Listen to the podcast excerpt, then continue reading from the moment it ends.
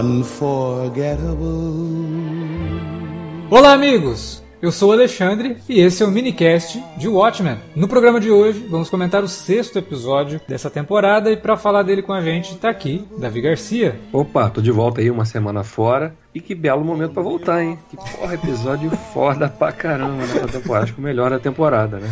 Cara, eu, eu, vou um pouquinho mais longe. Eu acho que não é só o melhor episódio Watchmen dessa temporada, eu acho que é um dos melhores episódios de série que a gente vai ver esse ano. Acho que tá no nível daquele oitavo episódio da, de Twin Peaks lá, no nível de ideias e temas que aborda e como faz isso. É, foi um puto episódio. Puto episódio mesmo. Também para falar de Watchmen tá aqui Felipe Pereira. Sobrou de mim depois de um final de semana de, de Flamengo, né? Mas vamos lá. Também para falar de Watchmen tá aqui Gustavo Vieira. E aí, galera, tamo de volta. Não sei se eu tô tão empolgado quanto vocês. Achei o episódio muito bom. Não sei se é o melhor, mas pelo menos o Davi não perdeu dessa vez um, um grande episódio, né? É, semana passada a gente Opa. comentou, né, aqui que pô, o Davi perdeu um puta no episódio, mas dessa semana eu acho que ele voltou para um melhor, cara. Esse episódio aí realmente eu tô sem palavras. Se, se, a minha edição preferida de Watchmen é a edição do Dr. Manhattan, eu faço a comparação aqui. Esse episódio para mim é o que a edição do Dr. Manhattan é na, na HQ. Mas é isso, vamos falar de Watchmen logo depois da vinhetinha e dessa vez a gente já vai começar a falar do episódio, porque o Pitpedia da semana a gente vai deixar para comentar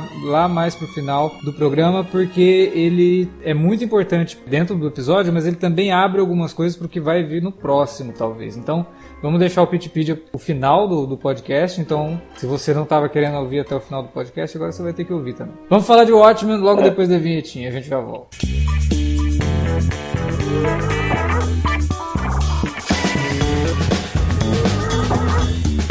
Agora ficou mais fácil ajudar o Cine Alerta a manter o conteúdo no ar e a produzir mais podcasts. Além do padrim.com.br barra cinealerta, onde você pode escolher um valor e contribuir mensalmente e ainda participar de um grupo secreto no Facebook para ter acesso antecipado aos programas, você também pode nos ajudar toda vez que for comprar aquele livro, filme, quadrinho ou o que mais você estiver precisando. É só entrar em cinealerta.com.br/ofertas e conferir uma lista sempre atualizada das melhores ofertas disponíveis na Amazon e em vários outros sites. Você também pode encontrar produtos relacionados aos temas dos podcasts e o melhor, qualquer compra feita a partir partir de um link que você abriu no nosso site já garante uma ajuda pra gente. Ajude o Cinealerta a continuar produzindo esse conteúdo que você gosta. padrim.com.br barra Cinealerta ou faça suas compras a partir de cinealerta.com.br barra ofertas. Fique agora com o podcast.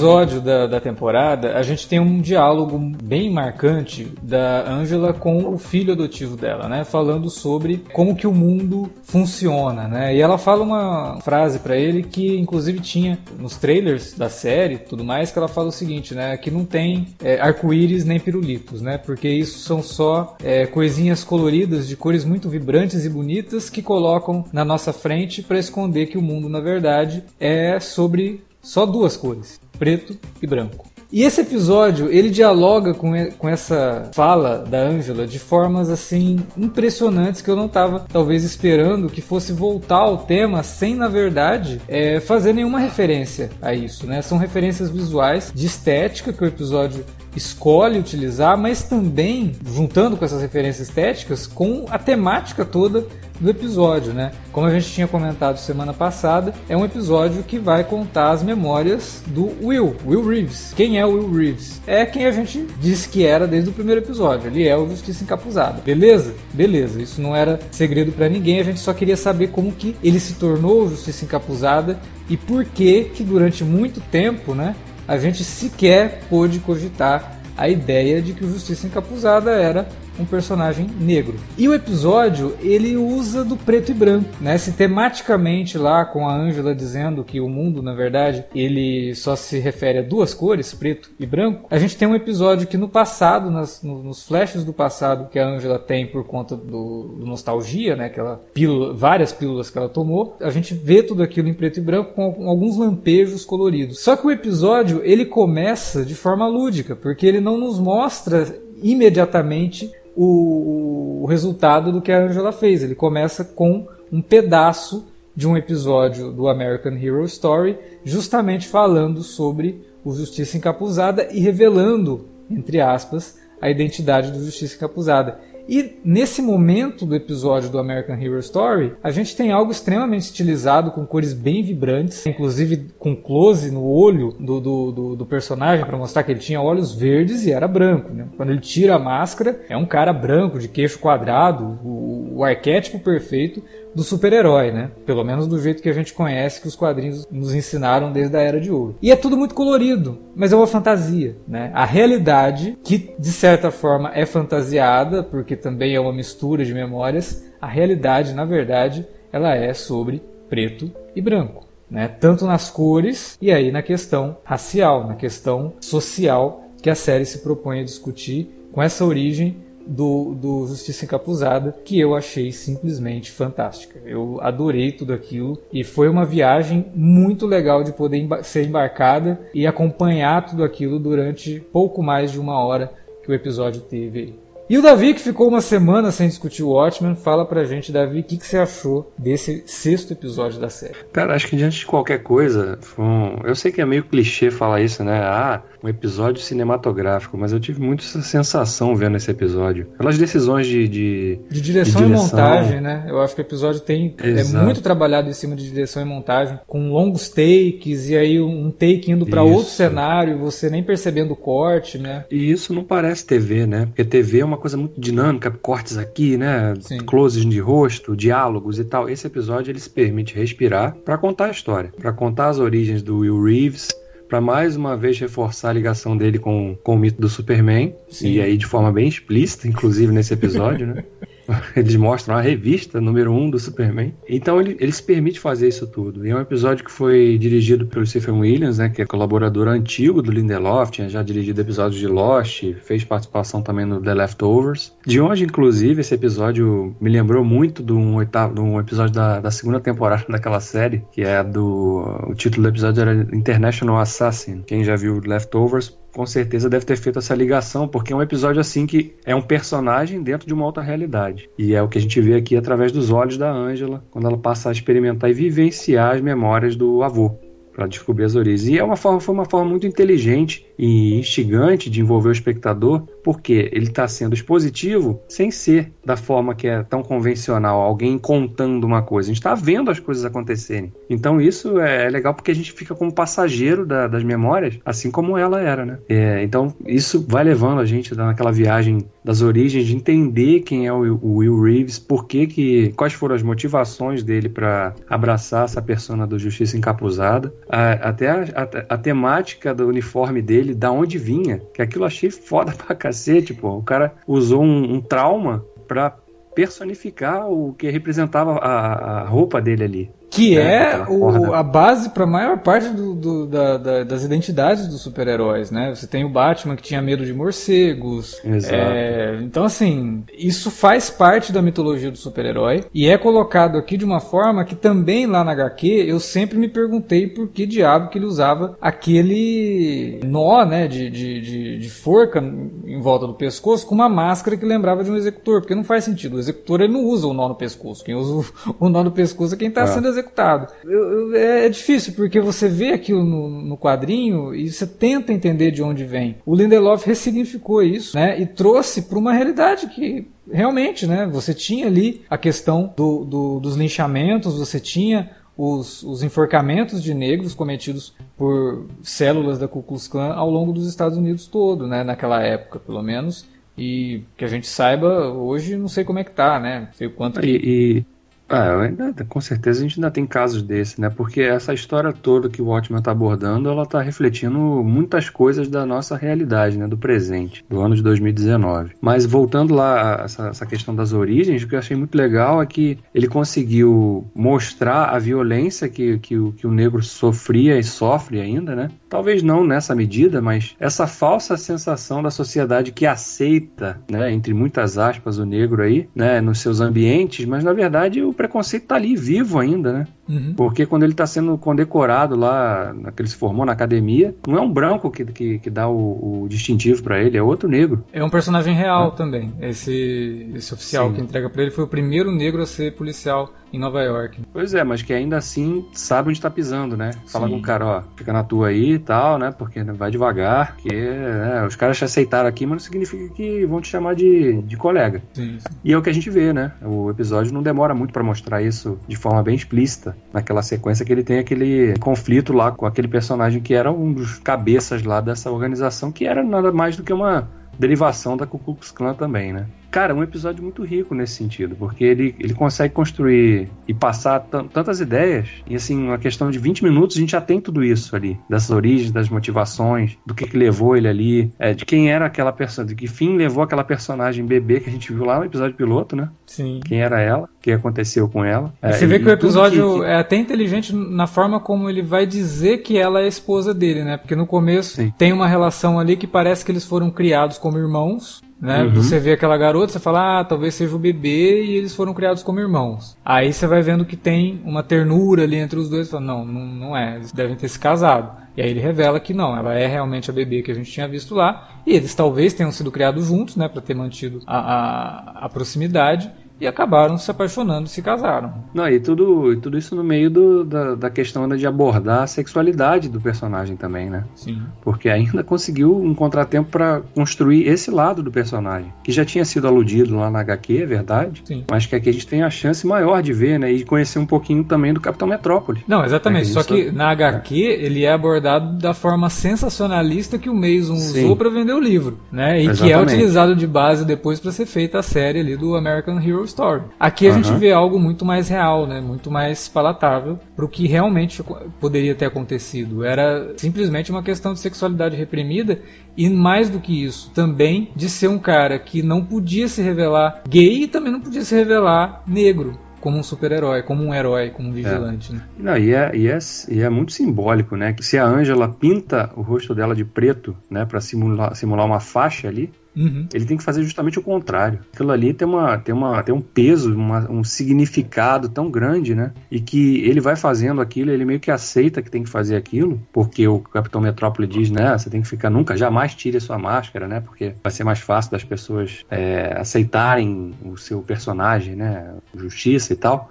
E ele vai aceitando aquilo, mas quando ele vê o filho pequeno pintando daquele jeito, ele parece que cai a ficha nele, né? Sim, que, que Cara, tô você tá fazendo? tá anulando a sua identidade. Você, é. né? Eu tô anulando a minha identidade. Eu sou, eu sou negro, eu não posso me esconder porque eu sou negro. E o pior de é, tudo, e... né? Tendo, sendo exemplo para uma criança, né? E que até reflete, inclusive, que ele numa das cenas que mostra ele com o pai, usava a roupa do pai, né? Tem uma cena lá que o pai é, usava o uniforme que o pai usou na Primeira Guerra Mundial. Acho que é no segundo episódio que tem um flashback rapidinho disso daí. Um pouquinho sobre o lance da, da, da relação dele com a esposa. Cara, me lembrou muito. Acho que a gente já citou isso nos outros podcasts. Não sei se vocês desde então conseguiram ver. Filme, o último filme do, do, do Jenkins, o Se a Rua Billy Falasse a uhum. relação dos, do, do casal protagonistas é bem parecida, né? Eles não são criados como irmãos, mas eles foram é, são amigos desde a infância e de repente eles percebem é, que existe ali um amor e uma ternura, né? Agora, eu, eu, não sei se o Will ele chega a ser homossexual ou se ele é bissexual, né? Muito pelo fato de ele ter que esconder a própria identidade o tempo todo, né? Eu sei que de qualquer forma, na época dele, qualquer uma das situações para ele seria é, caso de morte, né? O tempo todo. Ainda é, infelizmente, o... né? A gente não pode esquecer que em alguns lugares ainda é. É, pois é. Enfim, considerando que no momento que a gente está conversando sobre isso é novembro de 2019, tem, tem estourado pelo mundo inteiro manifestações é, pró racistas. Eu não estou falando nem de homofobia, bifobia, de lesbofobia ou de qualquer coisa do gênero, não. Eu estou falando de racismo, que é um negócio que já devia ser há muito superado, que já é crime em boa parte dos, dos, países no mundo, inclusive no Brasil, e assim, tá, está existindo uma, uma, normalização de atitude criminosa, né? É, a gente vê isso nos, nos, campos de futebol, na Itália tem acontecido pra cacete, né? E assim, a gente tem que lembrar que a Itália tem uma tradição bem complicada de, de ter sido é, berço de, de, de governos totalitários fascistas o tempo todo. Enfim, e no episódio é, tem um signo que é muito bizarro, que é aquele lance da, do, do, do, do gestinho que umas pessoas fazem perto do, do, do Will, né? Tipo, saindo assim a, a, Eu não sei como, como explicar isso em palavras, né? O símbolo de uma irmandade meio Ku Klux Klan. Então eles faziam aquele símbolo para se identificarem para as pessoas que também fazem parte. É tipo um... É, um código secreto um, ali. É, um aperto de um... Enfim. É, que é, o... é um aperto porque não tem. É, que é a questão do é ciclope. O, é o símbolo do ciclope. Isso, é, é o olho na testa. Exatamente. Ele faz tipo um olho assim na testa para identificar que ele faz parte ali da Ku Klux Klan, né? E é bizarro, cara, porque é, essa percepção que ele tem que ele a qualquer momento pode ser pode ser executado e de que ele tá sozinho acontece com absolutamente tudo, cara. Porque acontece com o grupo de, de policiais, mesmo ele sofrendo desavisos, ele não percebe que ele pode chegar, pode acontecer. Acontece com os, os Minutemen, depois quando ele ingressa no grupo, mesmo ele sendo a inspiração deles ali. E no final das contas acontece até com a família dele, né? A esposa dele também acaba é, recusando ele, óbvio que não chega nem perto do, do, comportamento completamente sacripantas que, que ocorre com os policiais e principalmente com os Minutemen. Porque a polícia a gente já sabe ali, na, naquele esquema ali, que ela, que ela é corrupta e, enfim, racista, esse negócio todo. Os Minutemen a gente não tinha essa noção, né? Afinal de contas, eles eram heróis. As pessoas pensam sempre que os heróis têm moral ilibada. Não, cara, são humanos como nós. Até porque, tipo assim, eles não são super-heróis, não. O super-herói de, de, de Watchmen, o único, praticamente, é o Dr. Manhattan. Sim, ah, e tem mais, né? A ideia dos Minutemen, a gente só conhece do que é contado sobre eles na HQ através das memórias de quem fez parte ainda estava vivo. Então, era o Hollis Mason, a, a mãe da, da, da Laurie, a Sally né? Júpiter, a Sally Júpiter o próprio comediante. comediante é. Então, a gente, é isso, a gente né? sabe pouco, de né? é, porque o Metrópole já estava morto né, na época do ótimo. Então, assim, a gente sabe de histórias que vão sendo contadas. Então, isso daí foi ficando colorido, né? De novo, a, a ideia do, das cores serem só algo que coloca na nossa frente para esconder que tudo se resume a preto e branco. Até a cena que ele vai revelar a conspiração do Ciclope, né, da KKK, o Metrópole interrompe ele e já fala de um plano mirabolante do Moloch. Quer dizer, vou transformar isso em algo que vocês querem ouvir que a imprensa quer ouvir, que é algo colorido, que lembra os quadrinhos, né? Vou colocar aqui um, um, um elemento mega colorido para lembrar os quadrinhos, para esconder de fato o que, que o, o, Justiça na verdade queria, que era expor uma conspiração de supremacistas brancos para matar negros, né, de uma forma muito maluca que a gente inclusive já teve algo bem parecido na série da Agente Carter, inclusive com o lance de um ataque dentro de uma sala de cinema. É, é, eu achei bem legal esse paralelo aí.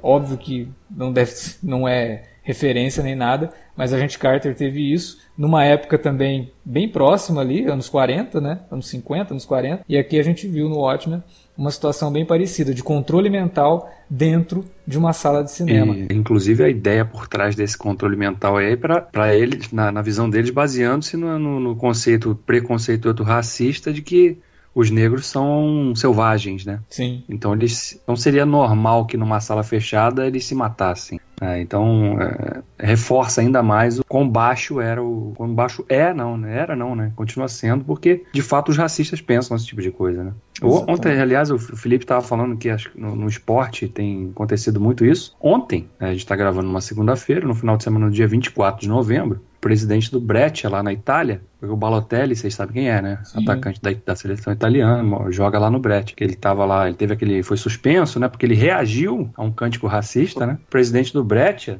quando foi perguntado sobre o Balotelli, ele falou: Ah, ele é negro, né? O que, que eu devo dizer? Tá trabalhando para se clarear, mas tá com dificuldade. O presidente do clube para o qual o cara joga falou isso. Depois, depois a, a saída dele, maravilhosa, foi: Ah, não, isso era uma piada. Antigamente eles defendiam pelo menos os jogadores famosos que eram italianos. Hoje em dia nem isso Você vê o, o quadro que está. A ficção está abordando temas que estão muito vivos hoje, infelizmente. Parece que estão cada vez mais vivos. As pessoas não têm vergonha. Elas estão perdendo a vergonha de mostrar como são canalhas, né? Até porque grandes representantes desse pensamento têm assumido posições de liderança. Então elas se sentem representadas Sim. por essa gente e acham que estão é. no direito de serem racistas, homofóbicas e tudo mais aí Exato. que caracteriza, é, que tá, sempre foram características de vilões e não de heróis, né? Então... A gente está realmente numa época bizarra. E esse episódio ele não, ele não tá solto no mundo, sabe? Ele, ele é muito bem pontuado principalmente por conta da efervescência das coisas que estão acontecendo hoje em dia. Então, assim, se as pessoas estão normalizando, se europeus estão normalizando, brasileiros estão normalizando, americanos estão é, normalizando esse tipo de, de atitude, é preciso que episódios como esse, que filmes como é, Se a Rua Billy Falasse, como Moonlight, é, aconteçam para que gere pelo menos um burburinho, sabe? Já que, que, que a realidade não nos compensa, né? Ainda, ainda existe esse tipo de pensamento e ele ainda está bastante em voga, pelo menos ficção é, traga justiça nesse sentido, né? Tem tudo a ver com o que é a ideia do Alan Moore em relação ao Justiça Encapuzado, sabe? Até aproveitando o gancho, Felipe, vou dar minha primeira contribuição aqui. Acho que o Justiceiro Encapuzado do Alan Moore difere um pouco do que é mostrado na série. A série ela faz um pequeno retcon é, é, em duas coisinhas que aparecem textualmente nos quadrinhos, que é um retcon para melhor, mas que gera sim um paradoxo, né? Por exemplo, uma das falas do Justiceiro Encapuzado no, nos quadrinhos é que eles não devem misturar os atos de heroísmo deles com política, que é exatamente o contrário do que a gente viu na série, né? O Justiceiro da série, ele, ele quer exatamente falar de política, falar da, da, questão racial, e ele é tolhido pelos seus companheiros dos Minutemen. Um outro ponto, mas aí vai da questão do narrador, né? Na biografia lá do Hollis Mason, que foi o primeiro coruja, ele cita que ouviu da boca do justiceiro encapuzado elogios ao nazismo e ao Hitler, né? Que também é Eu... completamente distoante da série. Então, não exatamente, né? Porque se ele estava fazendo o papel de um branco,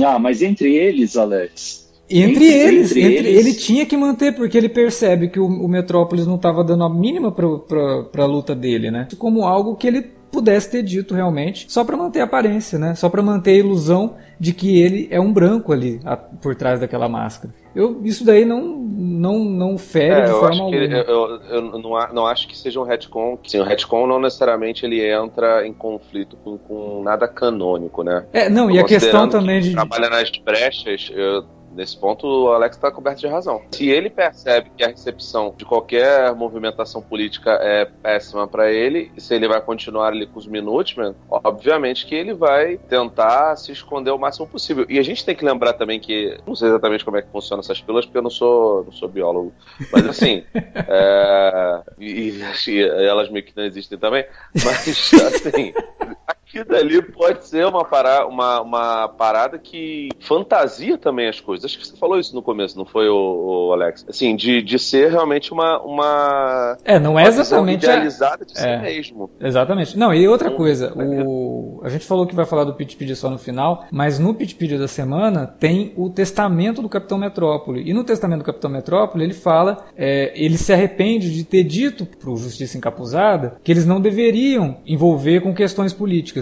Talvez essa declaração do Justiça Encapuzada tenha sido depois do que o Metrópole falou, lembrando que os Minutemen eram um grupo formado por um relações públicas, né? que é o Louis Scheck Snyder. O Louis Scheck Snyder pode muito bem ter utilizado isso para fazer o, o Justiça Encapuzada dizer isso sabe? Para manter essa, essa posição do grupo, para que o grupo dos Minutemen. Ou, ou, ou, o próprio Coruja pode ter, ter falado em relação, por exemplo, à mentalidade pró-nazista do, do Justiça Encapuzada. Só para suportar o, a teoria de que era o alemão lá, né? O fortão do circo alemão. Que era uma teoria que é, ele tinha e ele é. pode ter colocado isso só para falar que ele tinha razão. A, a, parte do Hollis falando isso, realmente eu, eu até relevo porque é, é, tem a questão do narrador é, é não ser confiável e assim por diante. Mas a, a questão dele falando é, a gente não deve se envolver com política, é, isso foi numa discussão entre eles mostrada no quadrinho. Então não é a memória de alguém, é, é um fato. Eu acho que é, é um retcon, sim. Eu não, não vejo ele como tentando sair pela tangente. O fato dele conversar, daí ainda entra nisso que o Alex está falando. Porque se ele está se ele percebe que quando ele introduz uma conversa sobre política ele é naturalmente rejeitado, se ele for conversar com uma pessoa, ele vai chegar e falar: ah, é melhor a gente não se envolver com isso, não. Porque ele sabe qual vai ser a resposta. E a postura do Justiça, em todas as vezes que a gente vê na HQ, pelo menos dentro do grupo dos Minutemen, ele não se envolve muito com aquela galera. Ele tá ali, mas é meio que para manter as aparências. Como eu falei, os Minutemen foi formado por causa de um grande golpe publicitário, né? Isso é mostrado bem nesse episódio. É porque existe uma, uma segregação ali, eles têm um, um grupo em que é, se fala abertamente que, que o líder pode ser homossexual. É, tem a, a Silhouette que acabou morrendo por, por conta de um, de um crime ligado também à, à LGBTfobia. Ela foi expulsa é, dos Minutemen. É, pois é. E, e, e isso faz lembrar daquela aquela sequência lá no início que todo mundo elogia da, do Zack Snyder, dela chegando e beijando uma menina no. no é, reconstruindo aquela. Aquela foto, aquela né? de Nova York e tal, do, do marinheiro que chega. É. O Zack Snyder entendeu tudo, né, cara? Meu Deus do céu, ele é, é super sutil. A garota morre por causa de um crime de ódio por conta da orientação sexual dela e aí ela vai se expor daquele jeito. Pelo amor de Deus, cara. Bom, eu vou aproveitar e comentar um pouco sobre o que eu achei do episódio também. A, a direção é, eu acho que ela novamente ela, ela é inconstante, ela fica variando entre o ótimo e o ruim. Vou citar só duas coisinhas que eu achei ruim. É, uma foi questão do exagero na falta de sutileza com o Superman. Uh, eu acho que não precisava do flashback dos pais do Will salvando ele logo em seguida a fala do jornaleiro uh, descrevendo a, a, Action Comics número 1. Um. Acho que poderia muito bem deixar para o público ligar os pontos. E sobre a, a, questão da cena do Will transando com o Capitão Metrópolis, nesse caso me foi o contrário. Uh, me pareceu que veio do nada, faltou alguma coisa no meio que indicasse que ele poderia ser bi ou gay, né? achei um pouco abrupto demais. Faltou uma ligação ali no meio. Uh, dito isso, eu achei a construção do personagem do Justiceiro Encapuzado, e eu vou continu continuar chamando ele de Justiceiro Encapuzado porque eu sou da Abril. A gente também não consegue chamar o Capitão Marvel de Shazam. Então tá totalmente é, perdoado. Eu achei a construção do personagem, é, é, ela tem sido brilhante, né? É uma coisa que vem vindo desde o primeiro episódio, né? O, back, o background criado para ele é tão sólido que eles conseguiram justificar o sumiço do personagem na história original sem precisar mostrá-lo, né? É, bastaram somente duas cenas. Aquela do Capitão Metrópolis interrompendo a apresentação do Justiceiro Encapuzado sobre a conspiração do Ciclope, que o, Alexandre comentou, né, citando o Moloch, e a outra, o, o telefonema que o justiceiro dá para o Capitão Metrópolis pedindo ajuda para combater a clã, né? Uhum. E o capitão fala: uh, This is not Minuteman Cup of Tea. Essa não é a praia dos Minutemen. Né? são duas cenas que mostram a ilusão dele se estilhaçando, né? Não, e a própria ideia dele ter uma virada de, de comportamento quando ele entra lá e mata todo mundo, né? Eu, vi, eu encarei aquele é. momento quase como um espelho do que o Rorschach vive né? Quando ele se depara com aquele com a situação da criança e tal, que faz com que ele fique maluco total, né? E aquele é um momento bem é... parecido, é um confronto com a realidade que ele não estava esperando, né? Ele encarna o justiceiro de verdade, né? É.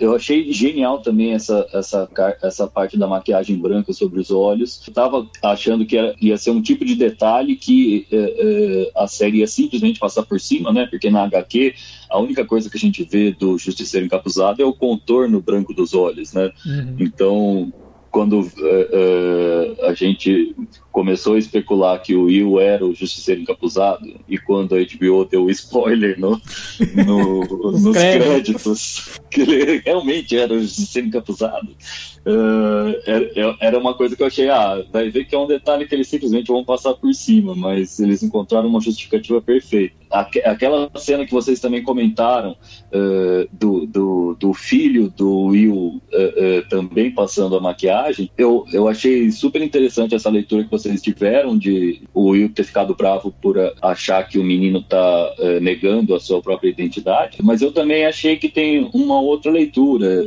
ele não quer ver os filhos entrando Nesse nessa mundo, vida né? de perigo, é. exato. Não quer ver o filho se colocando em perigo.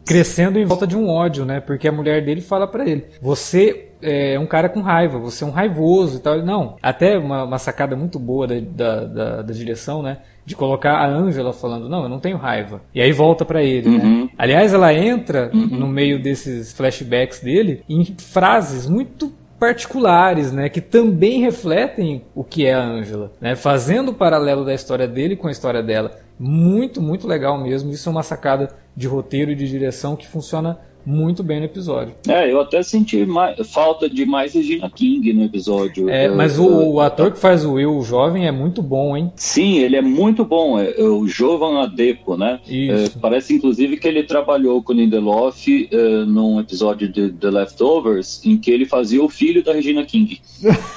que legal. Cara, só, só pra pegar carona que você tá falando, eu não me incomodei tanto com o lance de, em alguns momentos, da, da, da, da, lembrança dele, a mudança ser muito abrupta, porque ele está lidando com partes da, da memória dele muito desfragmentadas, né? Então, assim, esses saltos são comuns quando você lembra de, de, de coisas, principalmente quando você vai ficando mais velho, você vai é, preenchendo as suas memórias com coisas que e ele, comuns a, e ele escolhe essas tipo assim. memórias, né? Ele escolhe essas memórias Sim. como se elas realmente tivessem então, assim, mais importância é, do que o. Quando ele tem esses saltos, conversando com os amigos meus de faculdade, a gente estava tentando lembrar das histórias de, de, dias que a gente bebeu. Tudo bem que a gente estava ébrio, né? É, só álcool. Em vários momentos, é, a gente acabava misturando as histórias de dias completamente díspares. Por quê, né, velho? Você, primeiro, faz tempo. Segundo, estava, a maioria das vezes, é, embriagado, era comum, sabe? Então, o, Não, eu...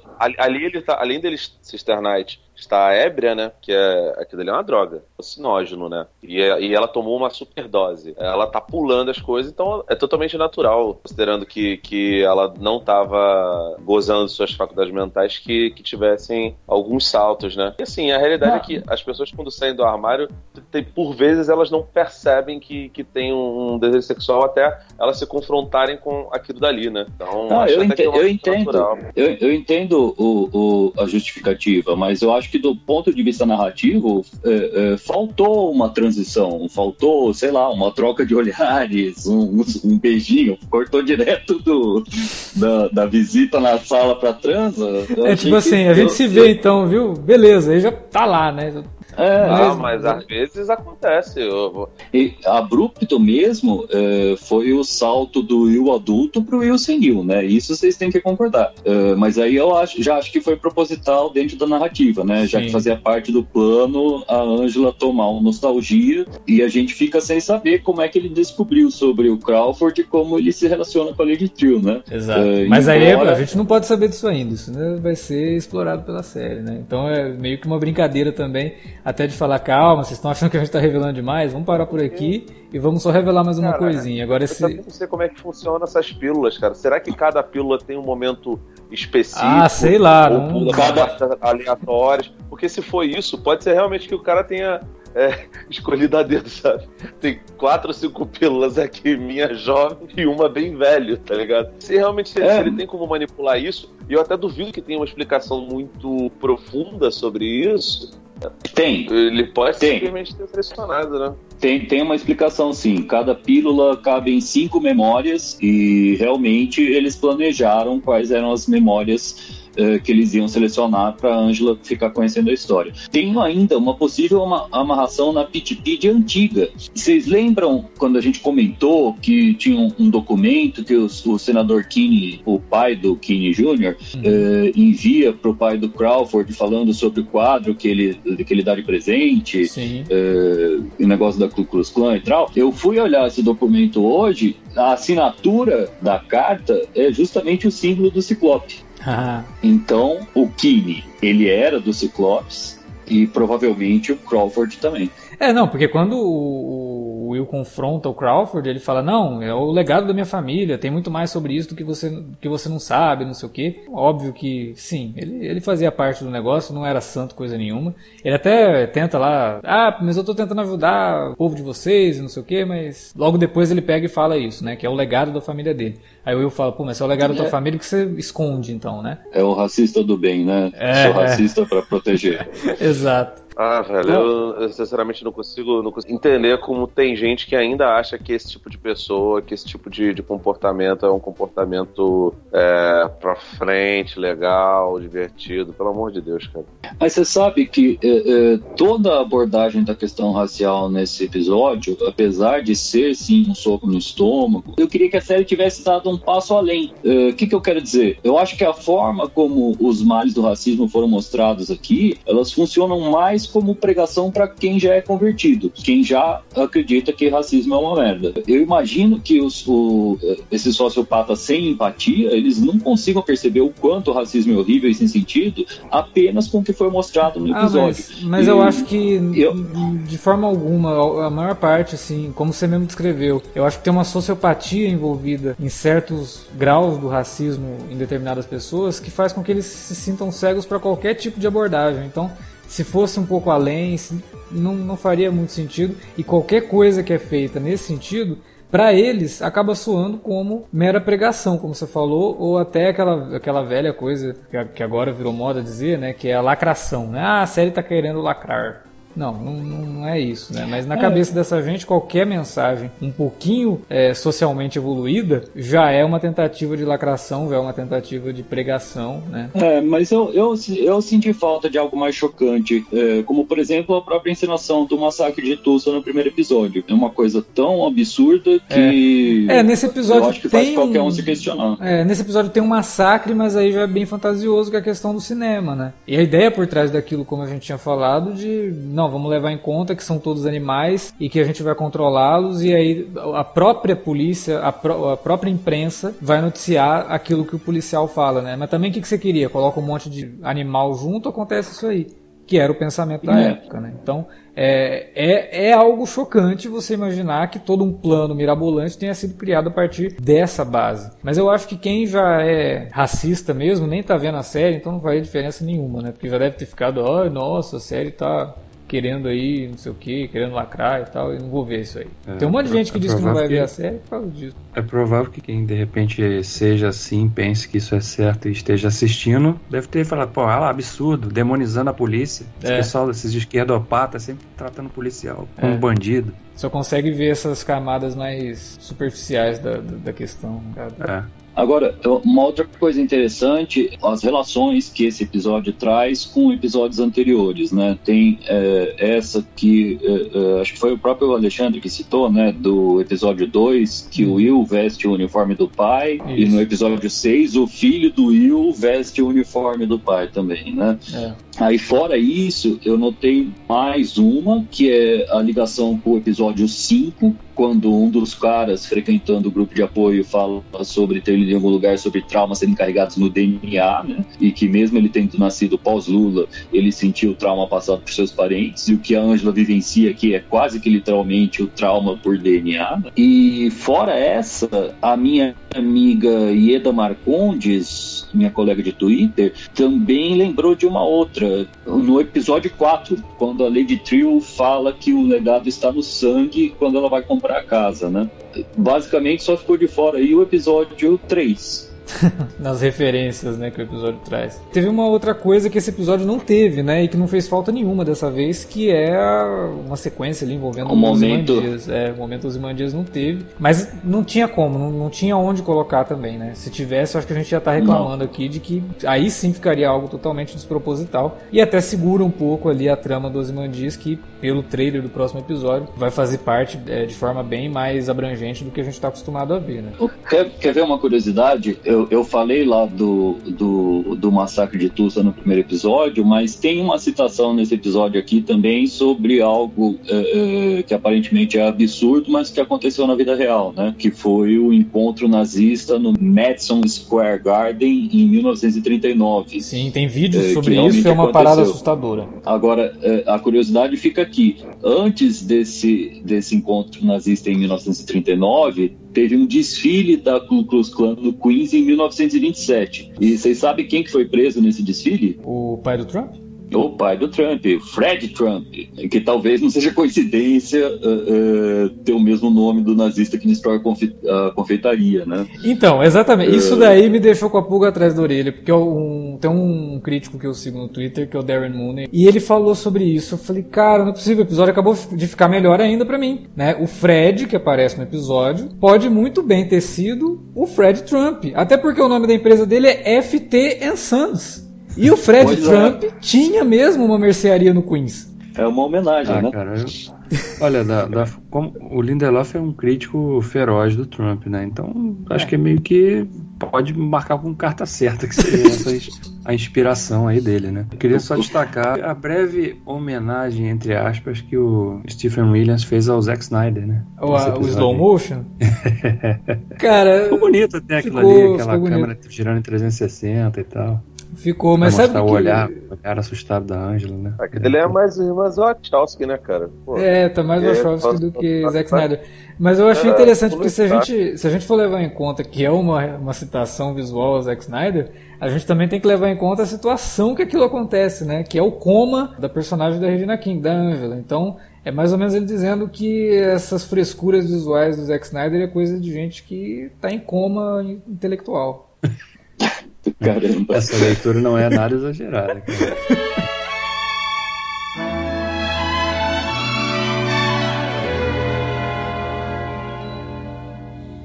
They asked me how I knew my true love was true. Agora tem uma outra referência aí o Gustavo tinha comentado, né, de, de algumas coisas que o episódio vai buscando de outros episódios, mas tem uma referência que vem da HQ, que é cada vez mais o paralelo da Angela com a Laurie, né? Porque a Laurie também descobre toda a origem dela, tudo o que aconteceu, e isso é uma situação bem traumática para ela quando o Manhattan mostra para ela. Ela também visita, Sim. de certa forma, memórias ou passagens de tempo e acaba gerando aí essa conexão entre como que a Angela está descobrindo isso, como que a Laura descobriu isso no passado, né? As origens dela, de que ela era a filha do, do comediante. Então tem também essa brincadeirinha que a série faz aí com essas duas personagens que estão muito ligadas, né? Então a gente já viu ali que a Laurel vai realmente dar continuidade à investigação ali. Ela não vai parar na Angela, muito pelo contrário, agora que ela vai dar continuidade, principalmente depois que a gente lê os documentos do Pitpedia, né? Acho que agora é um bom momento para a gente comentar os três, são três nessa né, semana? São Sim. três, é. mas, uh, mas antes de entrar na Pitpedia, eu queria só uh, fazer um, um, ajuste nas teorias. Pode, fazer, pode ser? Ah, vamos lá, vamos lá. As teorias são sempre boas.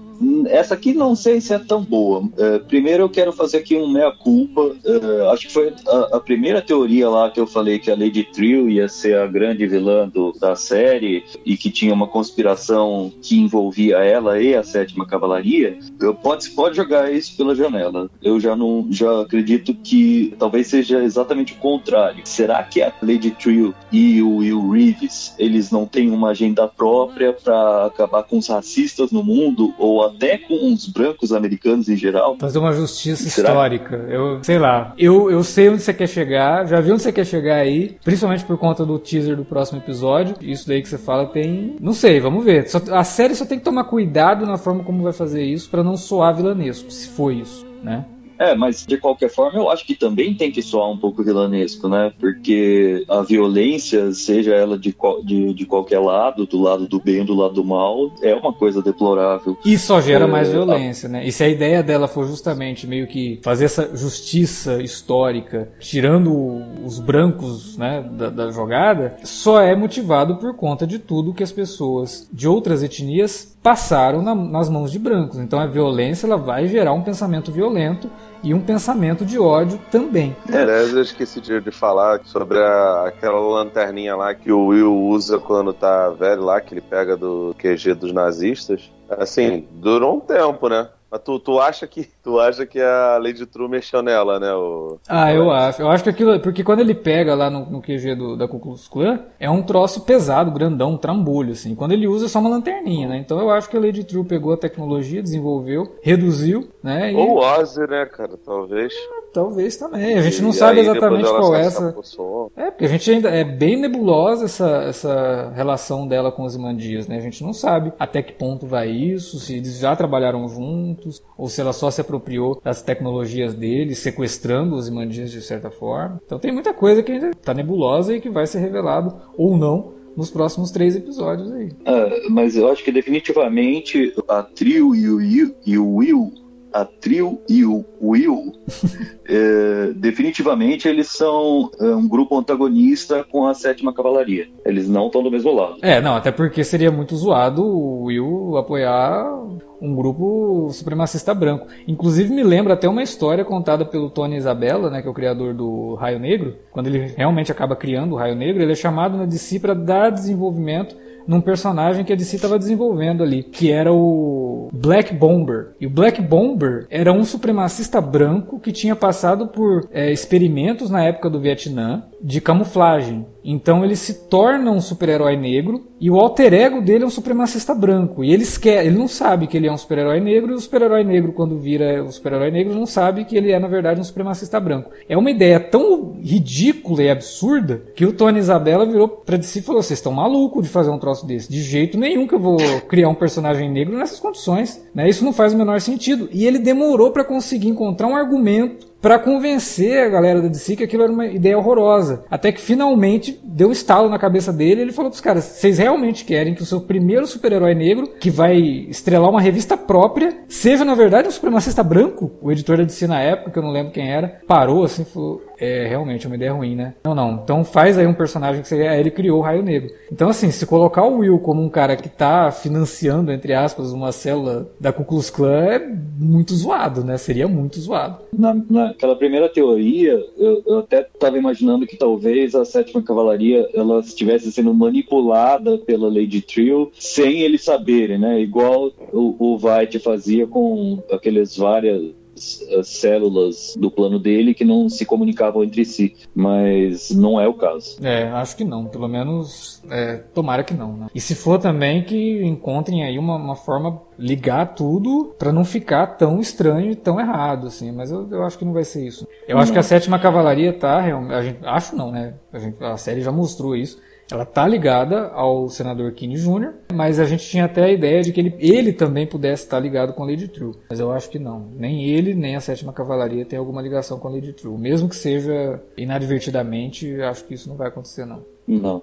Então vamos para o momento Pitpedia da semana? Vamos, que eu acho que são um dos melhores Pitpedias até agora. Tem muita informação legal nos três documentos ali. Olha, eu, o que, que, eu anotei aqui? Vamos documento a documento. Primeiro é o memorando da agente Blake, né? Uhum. O que, que, tem de interessante ali? Tem a Lori mandando o agente Pete buscar o Luke Inglês em casa. Então o próximo episódio deve mostrar o desenlace dos dois com a sétima cavalaria, né? Sim, e ela inclusive cogitando é... que o ela fala assim: eu não estou convencida com essa mudança abrupta de, de, de, de comportamento dele, né? De, de ajudar a gente. E também não estou convencida de que ele não faça parte da sétima cavalaria também. Já joga é. isso, assim, então. Outra coisa também que a gente deve ver no próximo episódio é a Lori indo falar com a viúva Crawford para tentar esclarecer a, a, a, investigação do marido e a ligação dele com a Ku Klux Klan. O que mais que a gente tem nesse memorando? A gente descobre que a Angela ficou falando o episódio inteiro o que estava acontecendo, uh, que isso é algo comum em overdose de nostalgia de memórias de outra pessoa e que a Lori gravou tudo, né? E ela especula que o Ciclope tem relação com a Sétima Cavalaria e que o Crawford provavelmente fazia parte do Ciclope, no que ela tem mais razão do que ela mesma sabe, né? Como a gente viu naquela questão da carta que eu comentei mais cedo no episódio. E aí ela, ela comenta a questão de finalmente terem descoberto quem era o Justiça Encapuzada, né? Ela fala, graças aos delírios da Ângela, finalmente sabemos que o Justiça Encapuzada era o Will Reeves.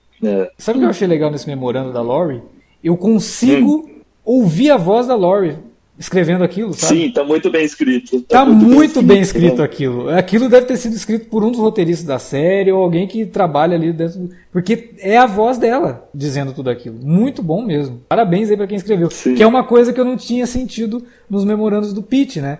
Eu até comentei, a hora que aparece o Pete na série, eu falei, nossa, mas eu não consegui imaginar o Pete que a gente estava vendo desse jeito e ele não fala da forma como ele escreve lá os memorandos. Mas a Lori não, ela é exatamente a Lori que a gente vê na série. E aí a gente acho que já pode entrar no memorando do próprio, né, do agente Pete. Sim. O que, que a gente vê lá? É, que uma outra coisa que a Lori pediu foi pro Pete ir atrás do testamento do Capitão Metrópolis, que você tinha comentado durante o episódio. O que, que a gente descobre lá? Que ele morreu decapitado num acidente de carro em 1974, é, após participar de um protesto contra o fim fim da emenda constitucional que limita a reeleição do presidente americano. É, isso aconteceu exatamente no fim do primeiro governo Nixon, que no mundo real o governo não chegou até um fim, né, ele renunciou, mas que aqui no mundo de Watchman é, foi o estopim para ele ser reeleito. Eu já não acho que quantas vezes ele foi reeleito. Você lembra, Alexandre? Na HQ, acho que quatro, três, né? É, sei, não, acho que foi umas quatro ou cinco, sei lá. É, foi, foi várias, uh, várias vezes.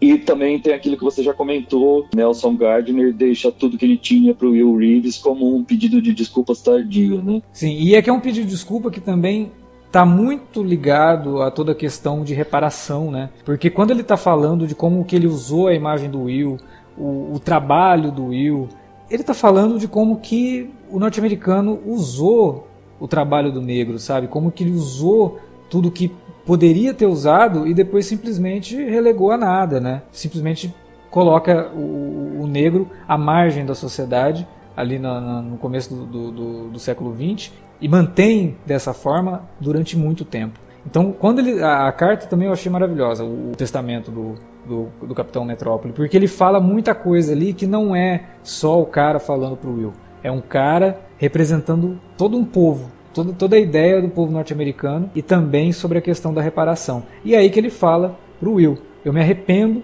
de ter dito para você que os Minutemen não deveriam se conectar com questões políticas. Hoje eu percebo que tudo que a gente fez foi um ato político. Né? Então até e aí comenta até a questão dos quadrinhos, né? Comenta também a questão dos super-heróis, que os super-heróis eram sim um ato político quando surgiram. Até o Gustavo no Twitter me lembrou, né, de uma matéria que saiu há um, há um, tempo atrás, mas até recente, falando sobre como que quando o Superman apareceu, ele era o cara que ia atrás de lobista, de político corrupto, ia atrás de... Era o herói do proletariado. O pessoal pois é. falava que ele, que ele era marxista, né? É, assim, então. tem que lembrar, né? Como, disse lá o quadrinista brasileiro, é quadrinho sem política. É, então, quadrinho sem política. A capa do, do, da edição do Capitão América dele dando um soco na cara do Hitler, sabe? Caraca, a primeira revista do, do desgraçado. Você vê, o, o pessoal do filme não sabe digerir nada, cara. Pelo amor de Deus. Pois é. Então, assim, não, não tem. Tudo que envolve arte é um ato, é um ato político. Né? Então é, é, muito legal. Que, é uma pena né, que pouca, poucas pessoas têm acesso a Pitpedia no sentido de realmente trazer essas informações. Eu acho que é, é muito importante difundir a, a Pitpedia. Depois eu vou até passar um link que eu acho que é fundamental, mais fundamental do que a própria Pitpedia, que tem um, um ouvinte nosso, inclusive, que está traduzindo a Pitpedia na íntegra. Eu vou deixar o link depois para vocês aí. Bom, e, e, com isso a gente entra no terceiro pedaço da Pitpedia, que é o mais interessante de todos, eu achei, que é um pedaço de uma coluna social do Tulsa Star Sentinel sobre a nossa querida Lady Trill. E, esse é o, é, é o, documento mais interessante, mas eu queria começar com a parte mais trivial dele, né? Lá a gente fica, a gente descobre que a, as indústrias Trill deram TVs HD recém-legalizadas a todos os moradores da área onde o relógio do milênio foi instalado. que mais? A gente descobre que a Lady Trill foi criada para ser a mulher mais inteligente do mundo por uma mãe lunática que se inspirou talvez o, nos quatro Cavaleiros do Apocalipse, né? No Nixon, no Doutor Manhattan, no comediante e no Ozymandias. para criar a filha dela. Entre os métodos que, que a mãe da Trio usava, eh, tinha eh, o isolamento, provações e meditação transcendental. Que não está longe do que ela está fazendo com a filha, eu vou dizer filha entre aspas, né? Porque a gente tem aquela teoria de que aquela menina é, na verdade, um clone. Sim, inclusive ela, a, a, assessoria de imprensa da Lady Trill que responde essa entrevista, ela confirma que ela está criando essa filha do mesmo jeito que ela foi criada pela mãe. A gente descobre que a Lady Trill escolheu o próprio nome quando ela tinha 5 anos é, homenageando uma guerreira vietnamita do século III, e aí eu confesso que eu não fui atrás da, da pesquisa para ver se essa, essa trio é, do século III existiu de verdade. Só para confirmar, a trio, a guerreira vietnamita do século III, realmente existiu. Ai, o, o, essa, essa, equipe criativa tá com todos os créditos, cara. Essa ideia dela se dar o próprio nome ainda criança é, e usar o nome de uma guerreira e tudo mais, isso remete muito ao César do Planeta dos Macacos, né? Ah, pois é. Que se dá o, pró o próprio nome baseado no próprio César, né? Não sei se é proposital ou se foi uma mera coincidência, mas os caras têm tantas referências que eu acho que não é uma mera coincidência. O que, inclusive, pode indicar aí um, um comportamento da Lady True, no caso, como ele escolheu uma guerreira, né?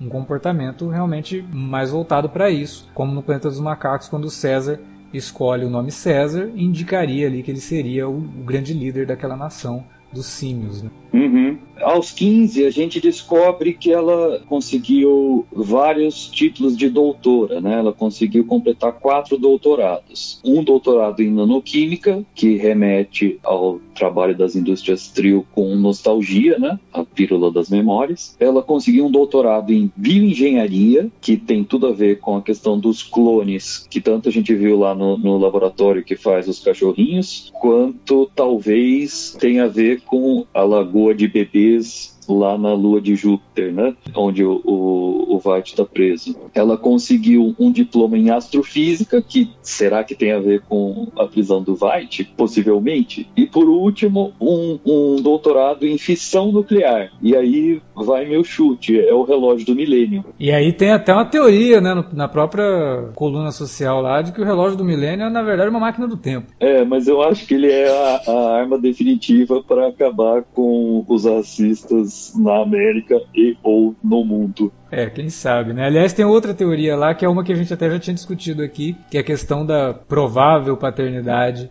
da Lady True, né? De ter é. vindo justamente do comediante. E depois uh, tem uma outra também que eles falam lá, de que o pai da, da filha da Lady True é o Dr. Manhattan. Essa do Dr. Manhattan eu ignorei. Mas essa do comediante, que a assessoria nega, uhum. eu não senti muita firmeza, né? É, exatamente. de assessor. É, o jeito que é negado pela assessoria é muito, sabe, umas, umas esquivas, assim, muito forçadas, né? Então a gente já tá meio acostumado com isso em outras obras. E me pareceu realmente um mero, mero desvio ali de atenção e tal, mas você vê que até o, o, o cara que escreve a coluna, né, ele, ele também não se convenceu muito não. Tem mais duas informações que eu achei muito interessantes nessa matéria. Uma que a Lady Trill ela é acusada de financiar o Fronte de Libertação Vietnamita, no que a assessoria confirma que ela é simpática à causa de independência do Vietnã dos Estados Unidos, mas alega que ela é contra a violência, né? Uhum. Então talvez é daí que eu tirei a minha teoria de que Lady Trill vai erradicar os racistas. Ela quer livrar o Vietnã do jogo dos Estados Unidos, se aliou com o Will Reeves para combater a sétima cavalaria e vamos ver no que vai dar. E a última coisa eu achei super legal porque era uma das coisas que estava me incomodando. Tinha uma inconsistência nessa construção de mundo, mas que quem estava vendo a série talvez não tenha notado. Ela estava mais dentro desse mundo da, da, da. O câncer ligado à tecnologia Manhattan levou o White a perder a grana com a patente dos hidrantes elétricos depois do banimento das tecnologias que, que derivavam do, do Dr. Manhattan, né? Como as baterias é, de lítio. Só que na, né? Exatamente. Só que a gente ainda via os carros elétricos na série. E aí essa inconsistência foi resolvida nesta matéria. É, a, a, gente descobre que a Lady Trio ela inventou o lítio sintético substituindo a fonte de matéria-prima anterior, que era o próprio Dr. Manhattan, que fazia lítio do ar, né? Eu achei isso super legal. E aí com isso os carros elétricos voltaram ao, ao cotidiano dos Watchmanenses. E aí tem outra informação aí nessa coluna social da, da, sobre a Lady True, que é uma citação a um programa de rádio. Vocês perceberam? Ah, quer dizer, não sei se o, o Davi chegou a, a ler né, dessa vez, mas é um programa de rádio que é citado, que ele fala lá que, bom, talvez eu tenha assistido muito Action Man, né? Eu vou entender que o programa de rádio mais longevo da história, dentro do filme Inland Empire do David Lynch, se tornou uma série de TV, né? Que é o Action N. É uma situação, uma citação bem interessante aí, levando em conta que o Lindelof adora o Lynch. Né, tem aí como suas séries preferidas o Twin Peaks, então realmente fica essa curiosidade. Watchmen se passa num universo em que o Action Man existe. Né? Então, só que não é um universo lynchiano, porque o Lynch também existe. Saiu o disco da segunda parte da trilha sonora né, da série, que é composta pelo Trent Reznor, pelo Atticus Ross, e o disco ele vem num facsímile do que seria o disco da trilha sonora do American Hero Story. E a trilha sonora do American Hero Story é do Nine Inch Nails e tem uma música que tem a participação do David Lynch na guitarra. Não é, de oh, verdade. É, não de verdade. É, a, trilha do é, American Hero Story tem o David Lynch na guitarra. Mas a trilha original do, do Watchmen não tem, infelizmente. Eu adoraria que tivesse um envolvimentinho do, do, do Lynch em alguma coisa de Watchmen. Ah, o Lynch, o Lynch não ia mexer com o Alan Moore. Nossa, Desculpa. Não ia fazer Caramba. isso, não. Bom, só para deixar é, registrado aqui, entrem no post desse podcast lá no cinealerta.com.br ou também no perfil do arroba ERU26, ERU26. Ele está postando num drive do Google todos os documentos da Pitpedia traduzidos. Então quem tem aí a barreira né, do idioma não tem mais desculpa vão atrás dos documentos, que tá muito legal acompanhar o Watchmen e depois buscar essas informações extras aí. Eu acho que é uma série que permite esse tipo de coisa. Não é totalmente necessário, você pode acompanhar a série sem precisar disso, mas se tiver isso, eu acho que enriquece mais ainda a, a experiência de assistir Watchmen. É, e se você é, tiver preguiça, você simplesmente escuta a gente que a gente traz os, os principais highlights, né? É, pois é, tem isso também. Uh, queria dar um recado final aqui para a galera é, contribuir aí com o padrinho do, do, do podcast do Cine Alerta. É, faça como eu, que eu, eu contribuo e paguei minha mensalidade hoje. é verdade, você tinha comentado que hoje caiu a mensalidade do padrinho. É o que mantém o podcast no ar hoje, são os nossos padrinhos. E se a gente tiver tiver mais, a gente consegue colocar mais programas no ar. Então, se você pode nos ajudar, nos ajude.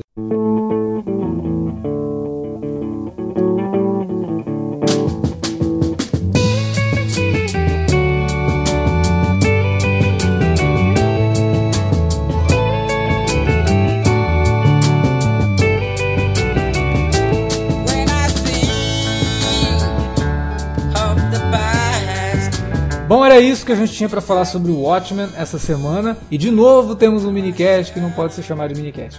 Mas a gente volta semana que vem para mais um episódio. Agora a gente está indo para a reta final. Faltam só três e tomara que o Watchmen continue nessa crescente, né? Porque é uma série que tá uma crescente absurda. Tenho até medo mas tudo bem.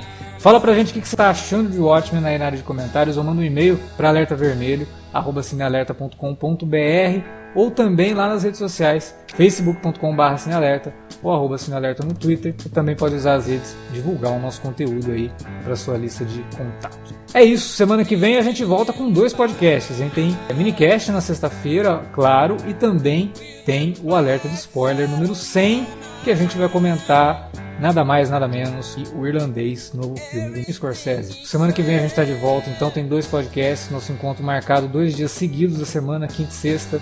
Valeu pela audiência, até a próxima.